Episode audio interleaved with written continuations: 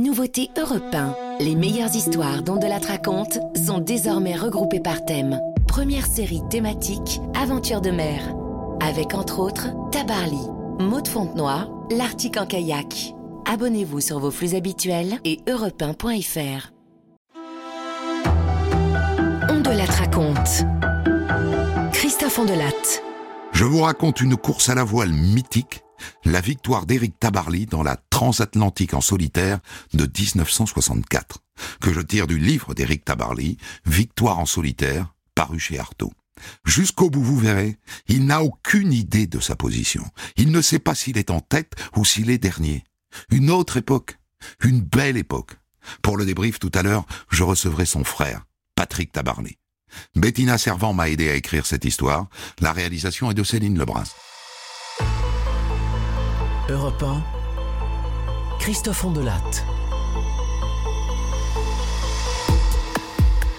Si je me souviens bien, c'est au mois de juin 1962 que j'ai lu dans une revue que le Royal Western Yacht de Plymouth allait organiser une deuxième course transatlantique en solitaire. La première course en 1960, franchement, je ne l'ai découverte qu'après coup. Mais les résultats et les récits des participants m'ont beaucoup intéressé. C'était très attrayant ce genre de course, même si je n'avais jamais navigué seul.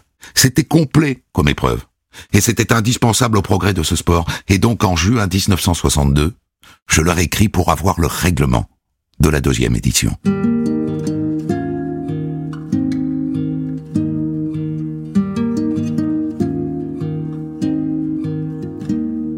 Quand je reçois le règlement, la date a changé.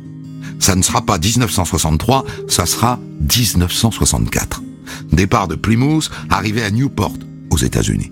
Et entre les deux, roue libre. Quant au bateau, pas de conditions de taille ou de forme, la liberté. Avec tout de même quelques exigences, pas de moteur à bord si ce n'est pour alimenter l'éclairage ou la radio, pas d'aide extérieure au cours de la croisière, et naturellement, être seul à bord.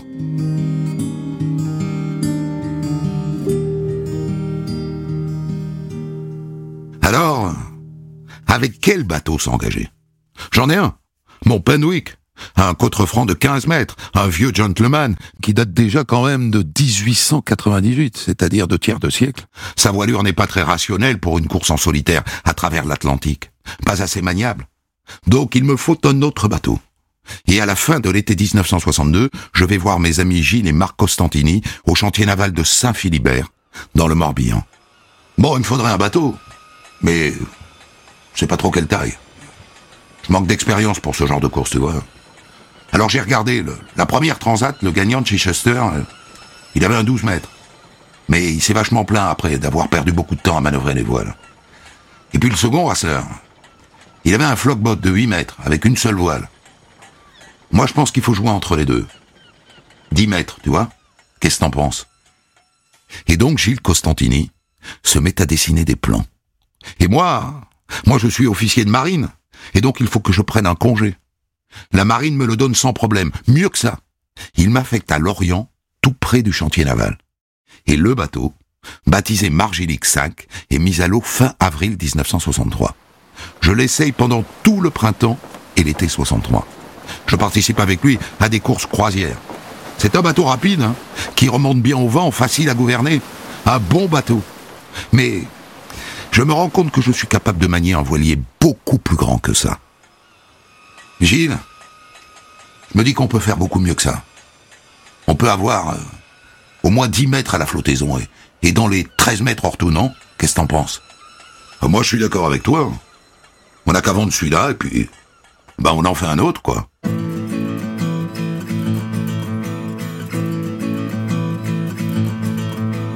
Et c'est comme ça que naît Penwick 2. On y passe des week-ends entiers avec Gilles à crayonner, à gamberger sur les voiles. Le problème, c'est que le Margilic 5 ne se vend pas. Et moi, je pars en mai prochain. Il faut mettre le bateau en chantier. Mais je n'ai pas assez d'argent. Je suis sur le point de renoncer quand un ami me propose de m'avancer l'argent. Ouf Et donc la construction commence. Et bien sûr, ça prend plus de temps que prévu. La fabrication de la quille, notamment. La fonderie m'avait dit fin mars. Dites-moi, monsieur Tabarly, euh, finalement, la quille, on pourra pas la, la livrer avant le 5 avril. On est désolé. Le 5 avril? Mais la course démarre mi-mai. Je n'aurai pas le temps de me familiariser avec le bateau.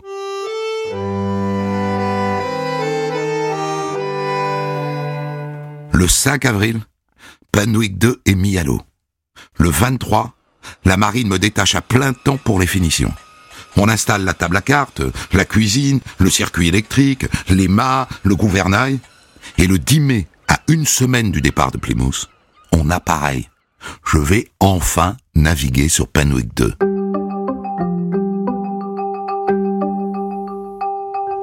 Ça va. Ça va, il est bien équilibré. La vitesse est bonne. La grand voile est peut-être un peu trop creuse. On nous livre le gouvernail automatique, je le mets en place. On l'essaye dans l'après-midi.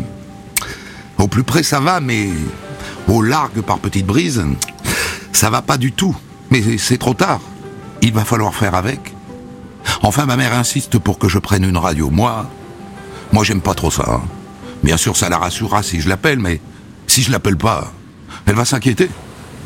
Et je prends du coup aussi un petit groupe électrogène, dont je n'ai absolument pas l'intention de me servir. Je déteste ces engins pétaradants. Et arrive le 16 mai, le jour du départ de Bretagne, vers Plymouth.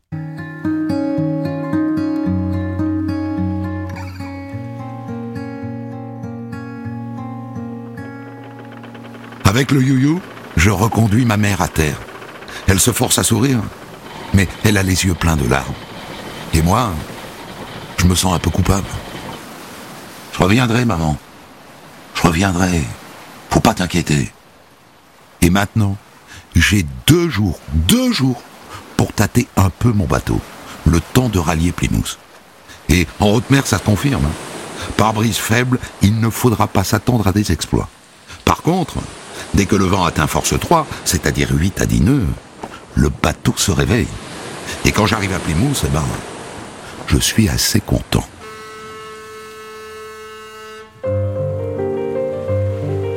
Plymouth, je décide de rester dans la rade et de prendre un corps mort en eau profonde.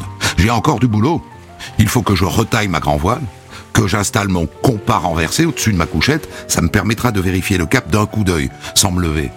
Et puis, je dois encore passer une couche de peinture antidérapante sur le pont. Et il me manque toujours un speedomètre.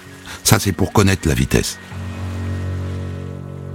Avant de partir, j'ai fait une commande de vivres à la marine.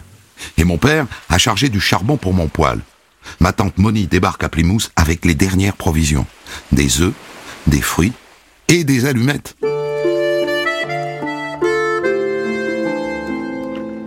Le jour du départ, on me livre mon speedomètre in extremis. À 5 heures du matin, je suis sur le pont en train de l'installer. Et je suis toujours en train de percer et de scier quand les premiers concurrents se dirigent vers la ligne de départ. Et moi, j'ai toujours mon père à bord et deux journalistes. Et la vedette qui doit venir les chercher n'est pas là. 10 heures moins 13, toujours pas là. 10 heures moins 10, pas là. Je peux plus attendre. Je colle tout le monde dans le you des journalistes et je file vers la ligne de départ. On est 15 bateaux sur la ligne de départ. Vent de sud, assez fort. Et c'est parti. Si j'avais été sur la ligne 5 minutes plus tôt, j'aurais pris un meilleur départ. J'envoie le spi qui se gonfle. Sur le pont bondé de spectateurs, les gens se mettent à applaudir.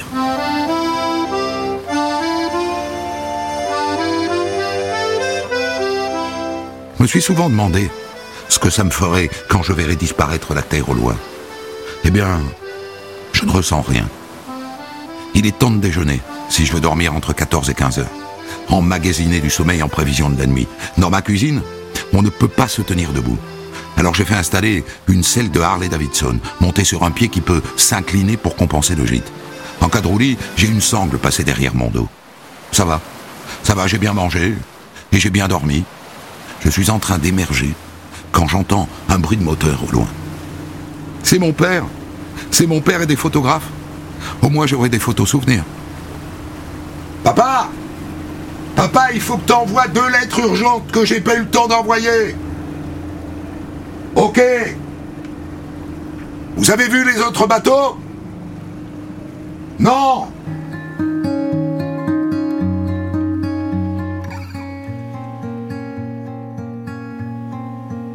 Un peu avant 20 heures, le vent tombe, je rentre mon spi, il fait nuit noire, et partout autour, je vois des feux, blancs, verts, rouges. Je suis sur la route des cargos, aussi mal à l'aise qu'un cycliste égaré entre des poids lourds. Vers 5 heures, je vois le jour se lever. Maintenant, on me voit sur la mer. Et donc, je peux descendre dormir.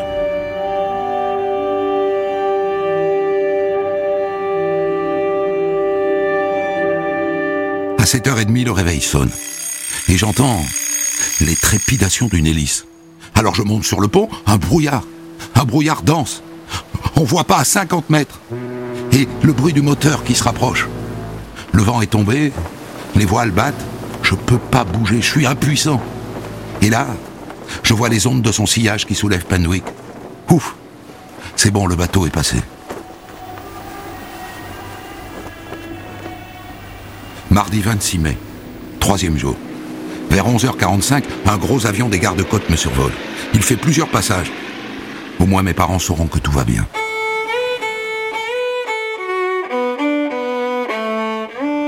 Juste après, mon gouvernail automatique me donne du souci. Il y a du jeu une fixation qui est endommagée. Je vois pas le moyen de le réparer. C'est une catastrophe. S'il casse, je vais devoir barrer constamment et mettre le bateau en panne pour dormir. Et, et la course sera terminée. Enfin, pour l'instant, ça tient.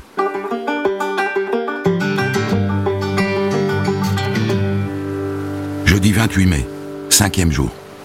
Le calme plat m'a réveillé. Il pleut des seaux.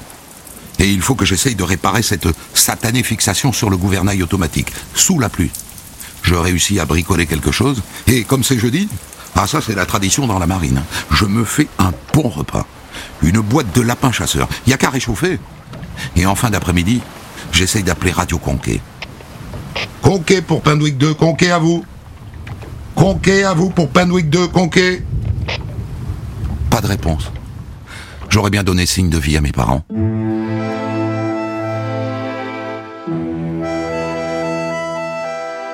Vendredi 29 mai, sixième jour. Porté par un vent de force 7, Penwick fonce comme un bolide. Je surfe sur la crête des vagues. C'est une sensation formidable. Et mon moral remonte.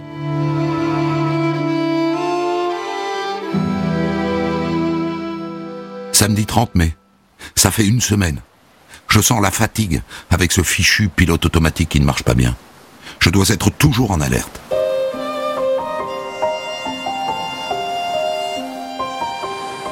Dimanche 31 mai, huitième jour.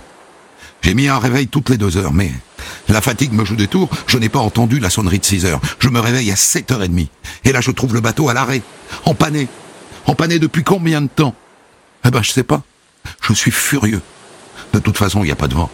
Alors je profite du calme pour graisser mon gouvernail automatique. Oh zut Zut, j'ai perdu le gouvernail.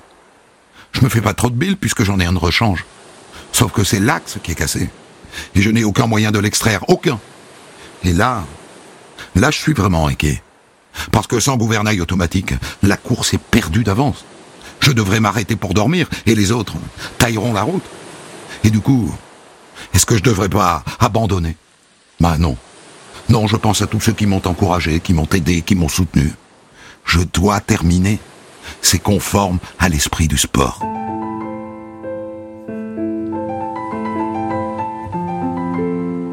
Lundi 1er juin, neuvième jour. Un avion fait du rasmot au-dessus de nous. Sans doute l'appareil de repérage de la course. Je pense qu'il prend des photos. Ils vont sans doute prévenir mes parents. Le soir, un jour sur trois, je me fais du lait avec de la confiture. Et des omelettes flambées, j'ai une bonne réserve d'œufs. Et des spaghettis à la sauce tomate. Et quand je vais me coucher, ça va vous surprendre ça. Eh bien, je me mets en pyjama.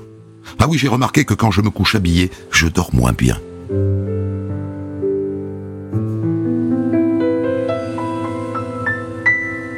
4 juin, douzième jour. Ça y est, j'ai passé la moitié de la course. La mer grossit à vue d'œil, je suis de plus en plus secoué, Penwick se cabre, j'hésite à aller me coucher, mais le baromètre est en train de dégringoler. J'aimerais bien savoir ce qui se prépare. Je vais devoir passer la nuit à la barre, en somnolent. Vers 3 heures du matin, le vent mollit, le ciel se dégage. Je peux aller me reposer.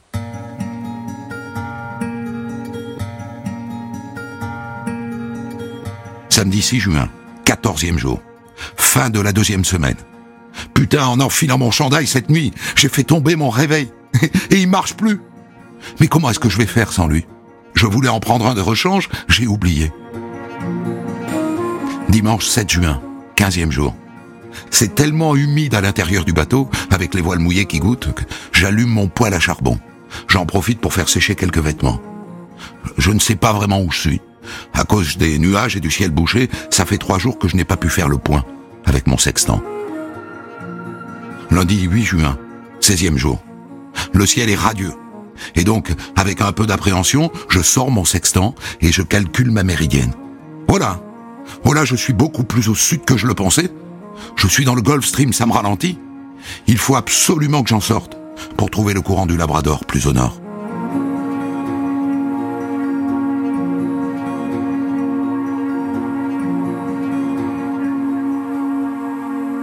Mardi 9 juin, 17e jour.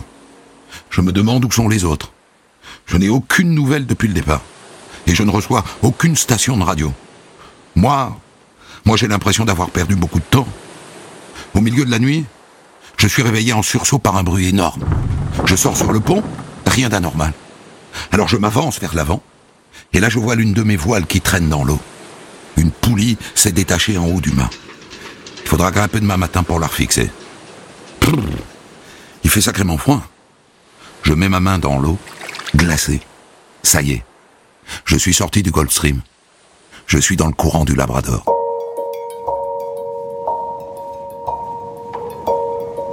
Le lendemain, légère brise de sud-est, je pense que je peux grimper au mât pour remettre ma poulie. Plus je monte, plus le roulis s'accentue. J'ai l'impression d'être accroché à un métronome qui bat la mesure. Tic, tac, tic, tac. Et arrivé en haut à une dizaine de mètres, bah, j'ai la trouille de me faire projeter comme une catapulte. Merde Le bateau s'est mis en travers. Je suis obligé de redescendre, de remettre le bateau droit et de remonter. Ça y est, ça y est, j'ai remis la poulie. Je redescends. Oh zut En haut, la drisse du spi et celle du phoque se sont emmêlées. Et donc, il faut que je remonte une troisième fois. Ça m'a pris toute la matinée. Je suis affamé. Fin de la troisième semaine. Je viens de faire le point. Je suis à la hauteur de l'île de Sable. C'est très rassurant. C'est presque inespéré. J'aimerais bien savoir où est Chichester. Avec son multicoque, il a, il a dû être avantagé. Hein. Il me reste encore 500 000 à parcourir. Normalement, la quatrième semaine sera la dernière.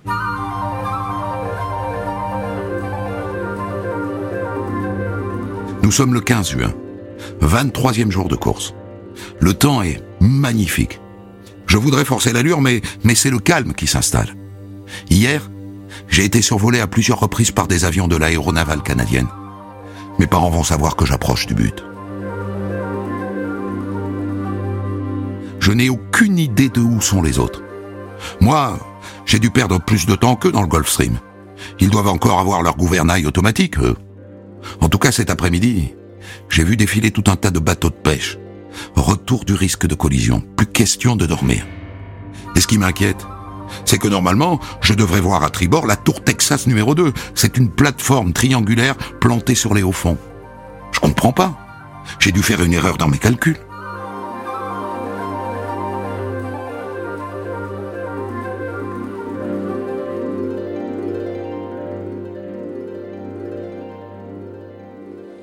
18 juin, 26e jour.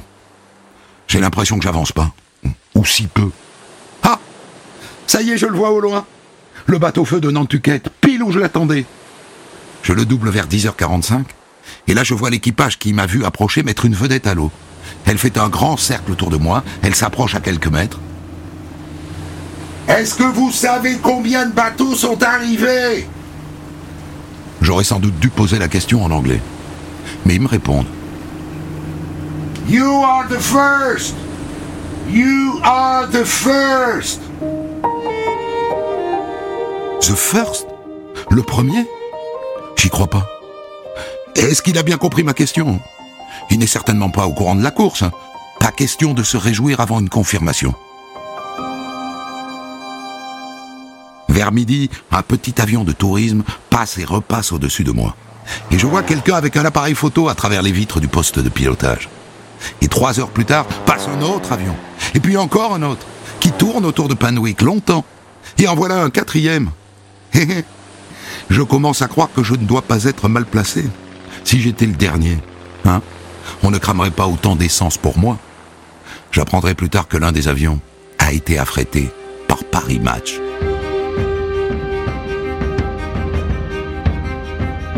Le temps est magnifique. Et j'en profite pour faire sécher sur le pont les vêtements, les, sacs à voile, et je jette par-dessus bord le pain qui reste et qui a moisi.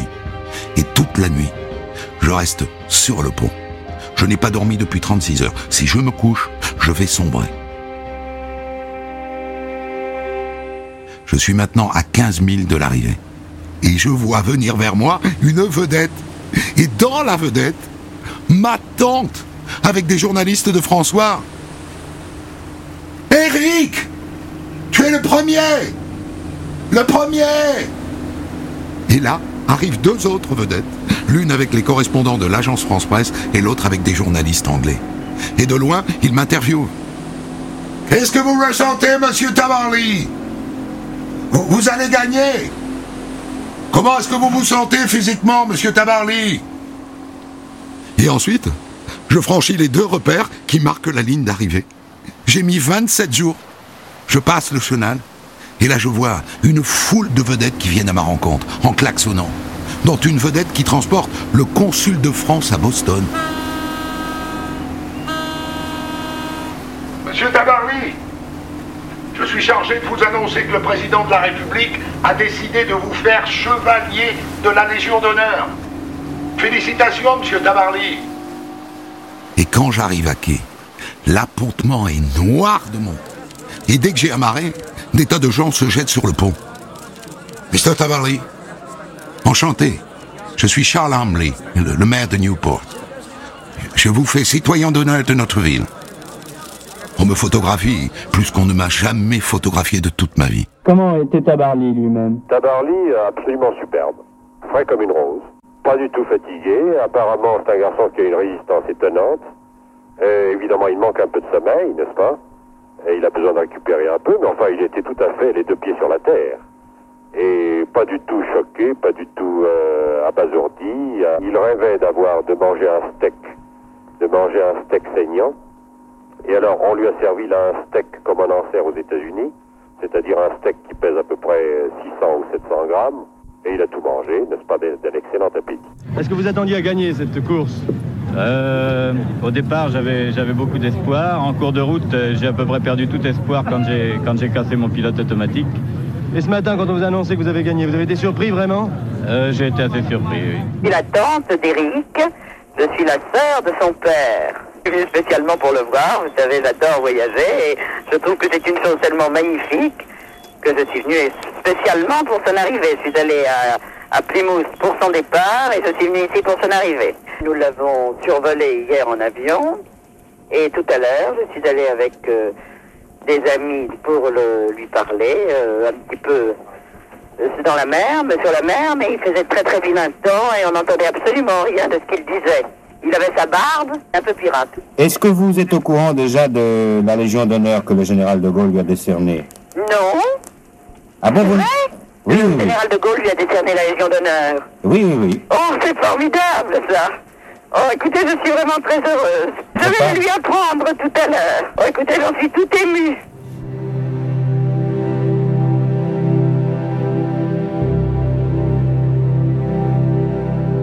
Le passage a été un peu brusque du silence à cette explosion de paroles. On m'a posé Beaucoup de questions, toujours les mêmes. J'ai raconté dix fois, vingt fois à des inconnus tout ce qu'ils voulaient savoir sur la course, sur moi, sur ma vie. Tout ce que je peux dire, c'est que la course elle-même n'a pas été une épreuve. Elle a correspondu parfaitement à la vie que je désire mener. Je crois que j'aurais pu tenir encore des jours et des jours après l'arrivée.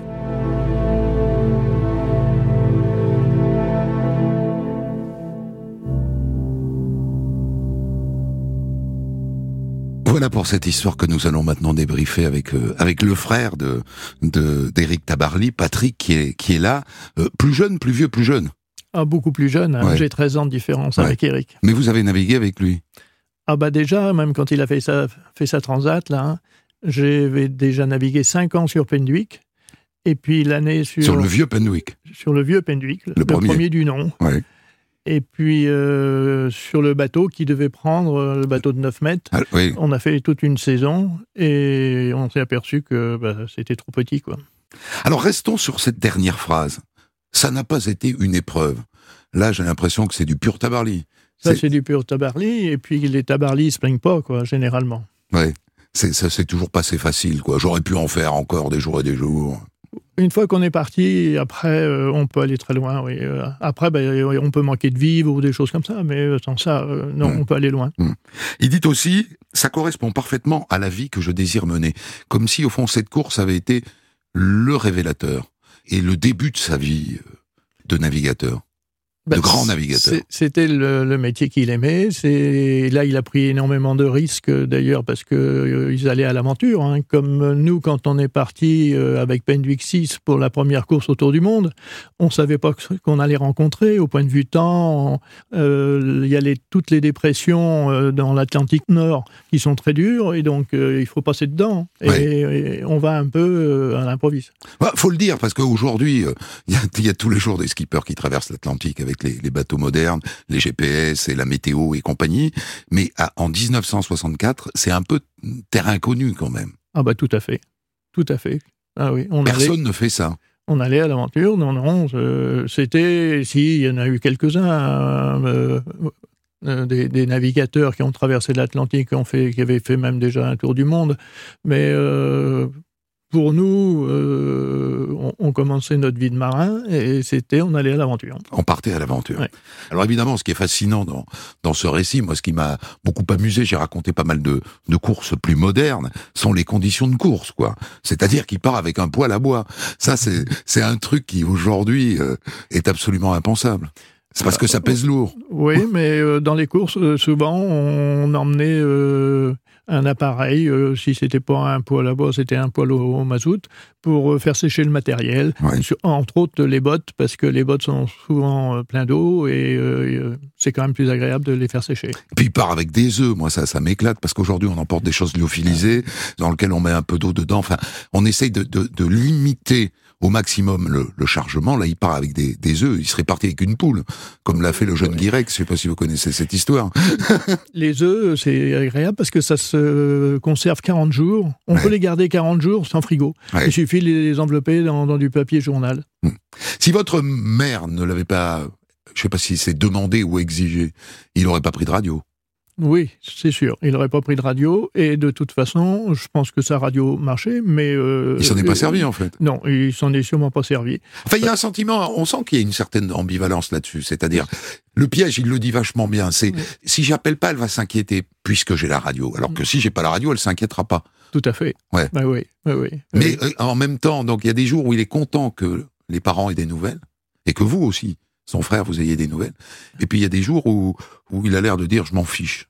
Moi, j'étais en train de faire mon service militaire. Alors, vous voyez, c'était, c'est pour ça que j'ai pas pu euh, profiter de cette mise à l'eau, de cette navigation avec Eric euh, au début, avant sa course. Mais moi, j'écoutais la radio pour essayer d'avoir des nouvelles, mais euh, on n'en avait pas beaucoup. Et comme il donnait pas sa position, bah, on pouvait pas savoir où il était. Ils, ils savaient pas du tout. Ils, ils ont fait le départ de la course, et puis l'arrivée au milieu, euh, il y a un gros flou, quoi. Ils Ouais. avaient repéré des bateaux quand même ou pas, les, les avions? Euh, Parce que c'était le seul moyen. souvent, c'est les cargos. Qui Souvent, c'est les cargos qui signalent en disant bon, j'ai vu un tel bateau et tout ça. Donc Mhm. euh, après, on, on détermine quel bateau c'est. quoi.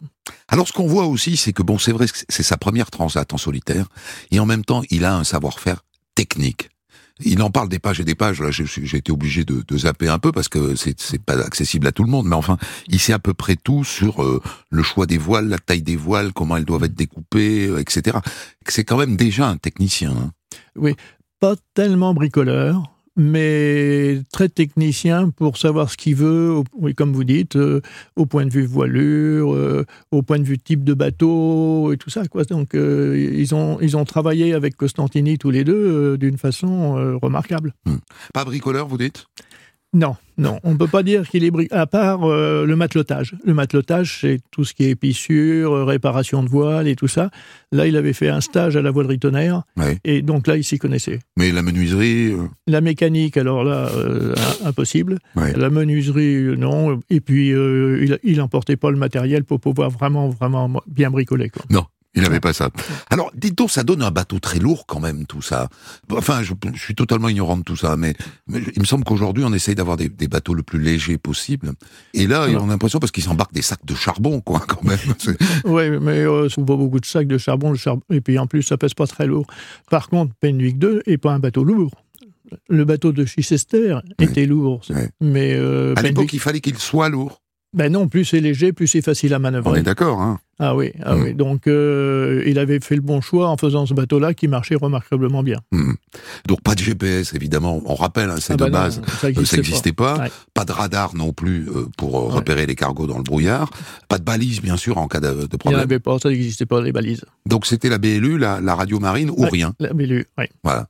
La BLU, c'était assez compliqué parce que c'était Saint-Lys Radio Qui recevait les appels. Donc, on appelait, ils nous donnaient un numéro et quand le numéro arrivait, on prenait contact avec eux.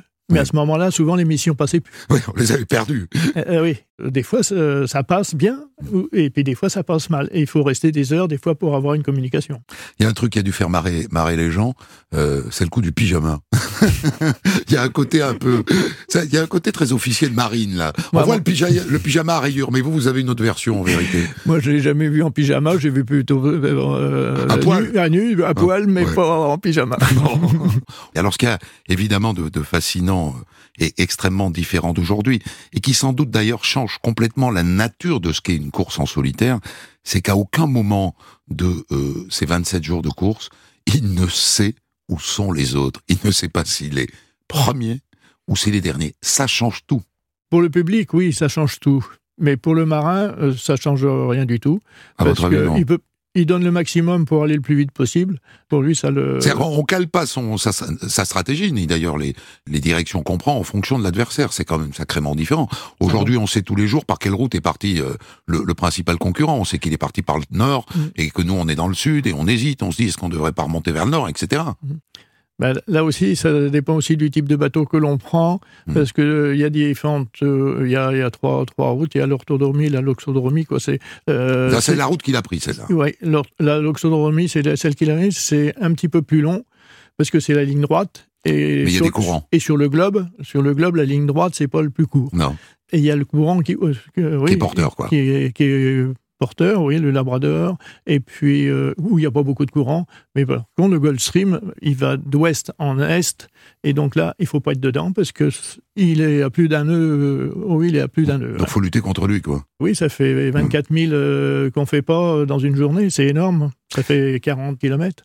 Alors, qu'est-ce qui s'est passé avec la Tour Texas numéro 2 C'est-à-dire que lui, il a des livres sur lesquels on lui dit, euh, là, il y a normalement, euh, en haute mer, Mm. posée sur des hauts fonds, une tour qui date de la guerre froide, etc. Mais c'est un point de repère, et alors il la trouve jamais, alors qu'il est sûr d'être à la hauteur. Oui, elle avait été démontée. Et le livre était pas à jour, quoi. Euh, euh, les instructions nautiques, des fois, sont pas à jour. Quoi, où on n'a pas la, dernière version. Ouais. Et, des fois, bah, il y, a des- y a des transformations. Hmm. Euh, Alors il y a des scènes cultes, moi je trouve absolument culte le consul qui va lui annoncer la Légion d'honneur au porte-voix, euh, alors qu'il a même pas posé pied à quai. Bon, en même temps, à l'époque, on la distribuait pas comme aujourd'hui. euh, oui. Hein? Ça c'est vrai. Donc euh, ça, ça lui a fait très plaisir. Quoi. Ouais. Donc euh, ça, Il faut rappeler que c'est- un militaire quand même. c'est un militaire. Oui. Ouais. Ouais. Donc euh, le, général qui lui donne la Légion d'honneur, euh. Et puis Ah. on lui a prêté un costume hein, parce que de militaire. bah, À l'arrivée ah oui, pour qu'il soit quand même Ah bah, qu'il ait les galons. là. Oui, pour qu'il Hmm. soit correct. Hmm. Et, et la Tati, pardon, mais elle a l'air extrêmement rigolote votre Tati, un peu snob peut-être. Ouais, c'était un phénomène. hein. non, mais pour une femme de cette génération, 1950, euh, 64. Bah oui, oui, Être oui. au départ et à l'arrivée, survoler la course avec un, Oui, mais elle adorait Eric et, et donc euh, elle voulait être à son arrivée. Est-ce que c'est cette euh, victoire qui déclenche sa carrière? Oui, tout à fait, oui. Ah oui, parce que ça a été mondialement connu. Hmm. cette victoire chez les Anglais. Alors là, ça a été un coup de bambou parce que c'était Cicester qui devait gagner. Quoi. Ouais. Là- C'était les Anglais qui gagnaient dans Ah ces bah, la- premières courses, La première, normalement. la première course, il y a 4 ans, quatre ans avant cette course-là, Chichester l'avait remportée, Ouais, ouais. déjà. Donc déception chez les Anglais et émergence d'une voile de course française, quoi. Ouais. Dont il est. euh, Un voilier, un voilier avec euh, un skipper à bord. Quoi. ouais. Ouais. Alors ce bateau, parce qu'on n'a pas assez parlé de la bête, c'est quand même assez incroyable. Ce bateau, il ne l'a pas testé et c'était un bon bateau finalement. Très, très bon bateau, oui. Ils avaient fabriqué spécialement des plaques de contreplaqué qui faisaient 15 mètres de long pour pouvoir remettre les bordées d'une seule pièce pour rendre le bateau plus solide. Ouais. Alors, le forme de carène, euh, c'est double bouche, hein, c'est deux angles sur le côté. Mm. Costantini voulait mettre qu'un angle, comme l'ancien l'ancien bateau, on Ouais. avait navigué.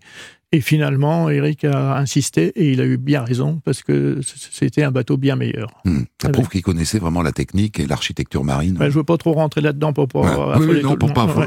affoler tout le monde. Il, il a eu une carrière après, Penwick 2, il va courir pendant combien de temps avec ce bateau après? Oh, plus beaucoup. Il a été tout de suite racheté par l'École nationale de voile au Begreux à Saint-Pierre-Quiberon. Et il y est toujours? Il appartient, mais maintenant il est à la Cité de la Voile, à Lorient. Mais de temps en temps, euh, il va aussi à, à l'École nationale de voile. C'est-à-dire tous les Penwick Sans la Cité de la Voile. à la Cité de la Voile. Et ils sont utilisés par qui? Alors là, il y a d'habitude euh, il y a des chefs de bord qui emmènent des touristes euh, à bord. Et puis euh, la Penduix 6 euh, vient de partir avec sa fille Marie. Je crois que c'est pour les Açores. La fille d'Éric. La fille d'Éric. C'est dingue, hein, parce que ils auraient pu pourrir dans un coin, ces bateaux. Ils ont tous été sauvés. Il y en a pas un qui... Ah bah Penduic 2, il a été complètement refait. hein, donc euh, Il n'y a plus un millimètre de bois d'origine. il, il reste euh, la quille, euh, il reste le- la barre de la barre de gouvernail et puis voilà. et puis peut-être de la, et puis de la castillage, mais il a été complètement refait. Et l'âme d'Éric.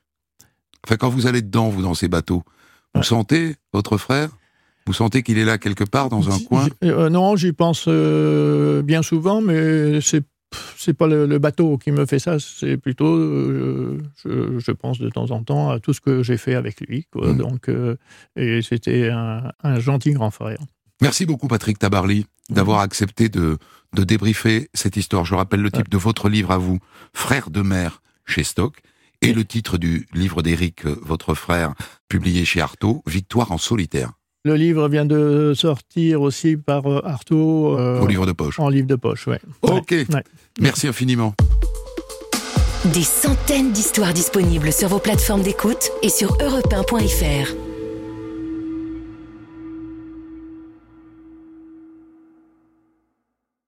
Découvrez l'histoire du jour dont de la raconte à 14h sur Europe 1 et dès 6h du matin en podcast.